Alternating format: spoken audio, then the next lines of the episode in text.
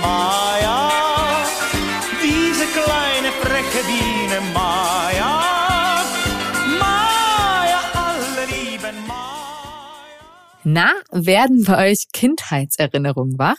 Die Biene, unsere Freundin, die alle lieben, die Karel Gott da besingt, Biene Maya.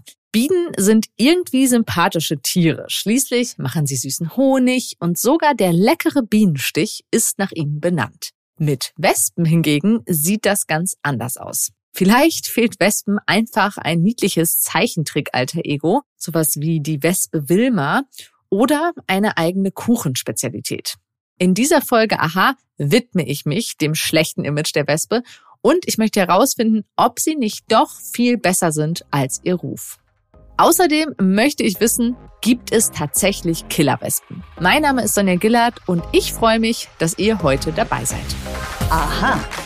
Zehn Minuten Alltagswissen. Ein Podcast von Welt. Einfach ganz ruhig bleiben, dann tun sie nichts. Das ist einer der häufigsten und sicher auch sehr wahren Tipps, die ich bisher gehört habe, wenn eine Wespe sich direkt vor meiner Nase auf dem Balkon über den Frühstückstisch hermacht. Es klingt auch absolut richtig und doch finde ich persönlich es jedes Mal sehr schwierig, nicht aufzuspringen oder mit der Hand abwehrend zu wedeln. Ich muss gestehen, ich mag Wespen nicht so gern und ich glaube, ich bin damit nicht alleine. Sie kommen einem sehr nah, sie sind sehr schnell und sie haben einen Stachel. Um herauszufinden, welche positiven Eigenschaften Wespen mitbringen, habe ich mich mit jemandem zum Interview getroffen, der Wespen sehr gern mag. Zumindest sehr gern erforscht.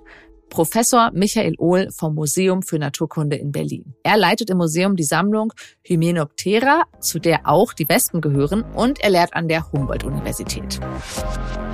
Hallo, Herr Ohl. Hallo. Wir hören ja immer wieder, gerade im Sommer, oh, dieses Jahr sind die Wespen aber ganz besonders aggressiv. Die attackieren mich hier auf meinem Balkon. Vorab, können Wespen besonders aggressiv sein? Also ich sage immer, dass sie eigentlich nicht im Sinne der Menschen aggressiv sein können. Äh, sie können natürlich schon ein höheres Potenzial haben zu stechen oder leichter zu stechen. Ähm, das ist bei hohen Temperaturen so oder wenn man eben ihnen eben zu nahe kommt. Aber eigentlich ähm, ist das eine Kategorie, die ich nicht so gerne bei Wespen anwende.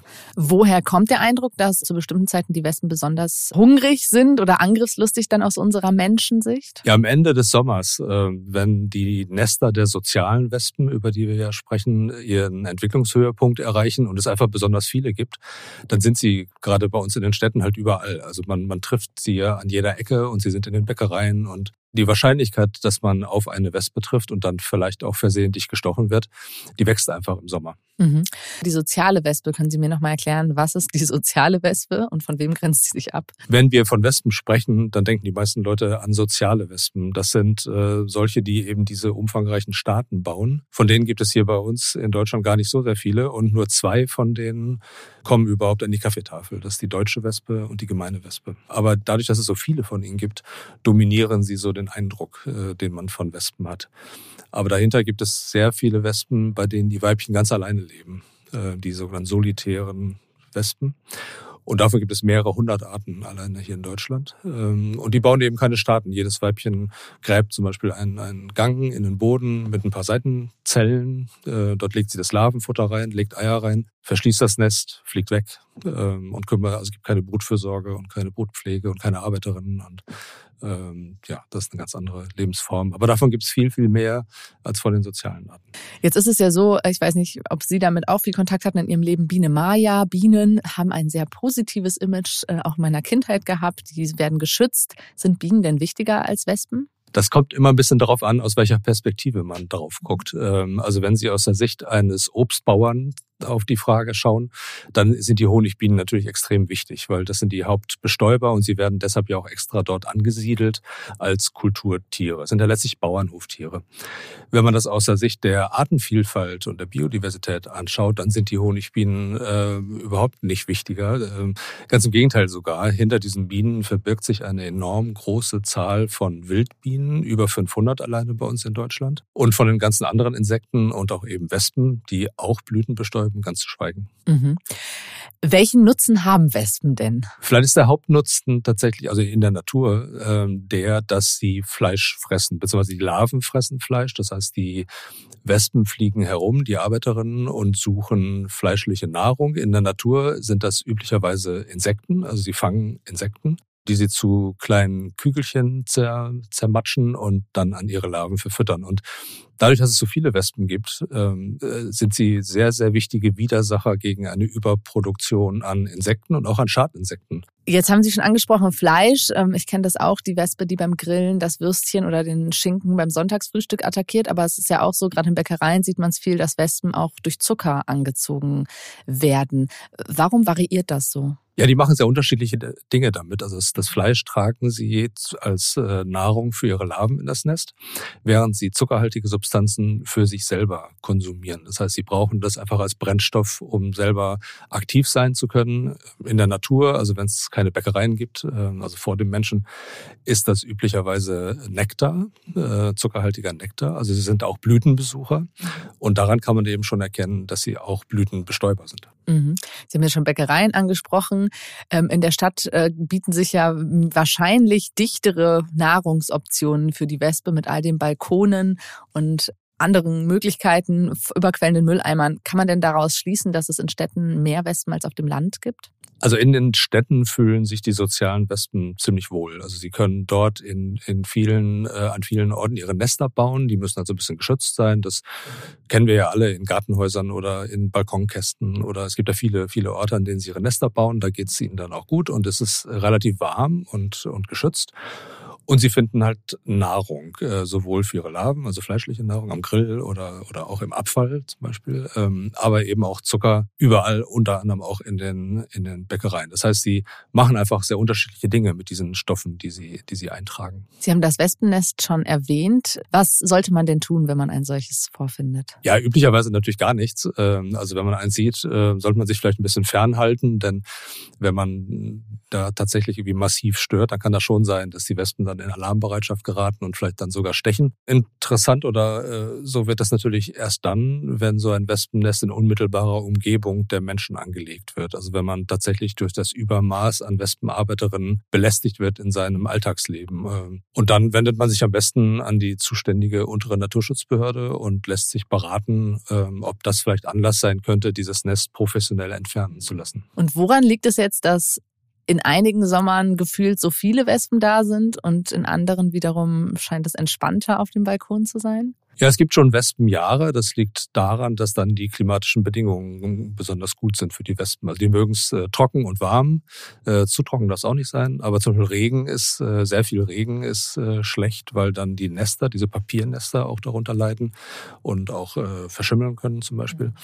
Aber in, in warmen, relativ trockenen Jahren, wo sie dann auch sehr viele Insekten zum Beispiel finden äh, als Larvennahrung, da geht es ihnen gut und dann wachsen diese Nester schnell zu einer beachtlichen Größe heran und dann gibt es viele von ihnen. Ich wüsste abschließend noch ganz gerne, was man denn machen kann, wenn man sich von einer Wespe bedroht fühlt. Äh, ich selbst habe von Wasser in Sprühflaschen gehört, die man dann versprühen kann, damit man die Wespen natürlich nicht tötet. Ähm, was gibt's denn da für Tricks? Was mögen Wespen nicht? Ja, das ist tatsächlich ein bisschen schwierig, sie, sie effektiv zu vertreiben. Also so ein, so ein Wassernebel zu erzeugen mit so einer Sprühflasche ist sicherlich keine schlechte Idee. Fliegende Insekten mögen das nicht. Ähm, die wollen es halt, wie gesagt, warm und trocken haben. Das kann man sicherlich probieren. Ansonsten gibt es keine, also diese, diese vielen Hausrezepte, die man so kennt, äh, mit Kaffeesatz äh, verbrennen und sowas. Das haben verschiedene meiner Kollegen ausprobiert. Das äh, funktioniert nicht verlässlich. Ich versuche sie, wenn es nur wenige Wespen sind, äh, irgendwie mit der Hand oder mit, mit einer Zeitung vorsichtig so ein bisschen wegzuschubsen, dass sie dann vielleicht woanders hinfliegen. Aber wenn es viele sind, dann glaube ich, äh, würde man den kürzeren ziehen und muss sie einfach gewähren lassen und da kann man nicht viel machen. Besonders gefürchtet ist ja der Wespenstich. Deswegen mögen wir die Wespen nicht in unserem Umfeld. Auch gerade, dass sie im Gesicht äh, stechen, was ja auch sehr gefährlich sein kann für den Menschen. In welcher Situation ist denn Stechen die letzte Option für Wespen? Wenn sie sich akut bedroht fühlen. Also sie äh, haben, haben auch äh, so ein mehrstufiges Verfahren. Also wenn man sich zum Beispiel einem, einem Nest nähert, äh, dann geraten sie in Aufregung und dann sitzen außen auf der Nesthülle dann mehr, äh, die dann vielleicht auch die, die Fühler ganz hektisch bewegen und das ist schon so ein erstes Warnzeichen. Und wenn man das missachtet, dann kann es eben sein, dass dann ein Schwarm von Wespen dann losfliegt und den Feind versucht, äh, in die Flucht zu schlagen. Also man muss ein bisschen auf die Zeichen achten und äh, selber vorsichtig und dezent sein. Stimmt das wirklich? Mythos oder Wahrheit? Killerwespen, deren Stiche tödlich sind und die Menschen jagen. Mir sind sie im Buch Tribute von Panem begegnet, die sogenannten Jägerwespen. Und auch in Horrorfilmen spielen immer mal wieder Killerwespen mit. Aber wie sieht es tatsächlich abseits von Büchern und Filmsets aus? Ich habe am Ende unseres Gesprächs bei Herrn Ohl nochmal nachgefragt, ob es tatsächlich solche Killerwespen gibt. Ja, es gibt zum Beispiel in Japan die Riesenhornisse, die äh, ist sehr gefürchtet. Und ich äh, war auch schon mal in Japan, da hängen dann in den Parks auch häufig Warnschilder, dass man einen weiten Bogen um diese Nester herum machen soll. Die sind einfach sehr groß und injizieren eine große Menge Gift. Die Menge des Giftes also ist entscheidend. Die Königin der asiatischen Riesenhornisse wird übrigens etwa 55 Millimeter groß und der Stachel der Arbeiterin ist 6 Millimeter lang. Das klingt wirklich sehr unangenehm. Tatsächlich kann der Stich dieser asiatischen Riesenhornisse auch lebensbedrohlich werden, hat Herr Ohl noch ergänzt. Es kommt in Japan auch jedes Jahr zu Todesfällen durch die äh, japanische Riesenhornisse, aber das sind in der Regel äh, sehr sehr äh, kleine Kinder äh, oder alte Menschen oder vorerkrankte Menschen. Also ein äh, normalerweise passiert dann auch nichts, aber es ist trotzdem nicht schön. Ähm, und von mehreren möchte man schon gar nicht gestochen werden. Ja, ich möchte definitiv nicht von so einer Wespe gestochen werden. Sowieso von überhaupt keiner Wespe, um ehrlich zu sein. Die gute Nachricht ist, dass es diese Riesenhornissenart in Deutschland bisher nicht gibt. Falls mir jemand von euch aus Japan zuhört und schon einmal einer Riesenhornisse begegnet ist, wüsste ich ganz gerne, wie das war und was ihr gemacht habt. Schreibt uns doch gern mal eine E-Mail an wissen.welt.de. Ja, danke, dass ihr zugehört habt. Wenn euch die Folge gefallen hat, dann könnt ihr Antonia, Elisabeth und mir und natürlich unseren Producern eine große Freude bereiten, indem ihr uns in den Podcast-Apps positive Bewertungen schreibt. Mein Name ist Sonja Gillert und ich freue mich schon aufs nächste Mal.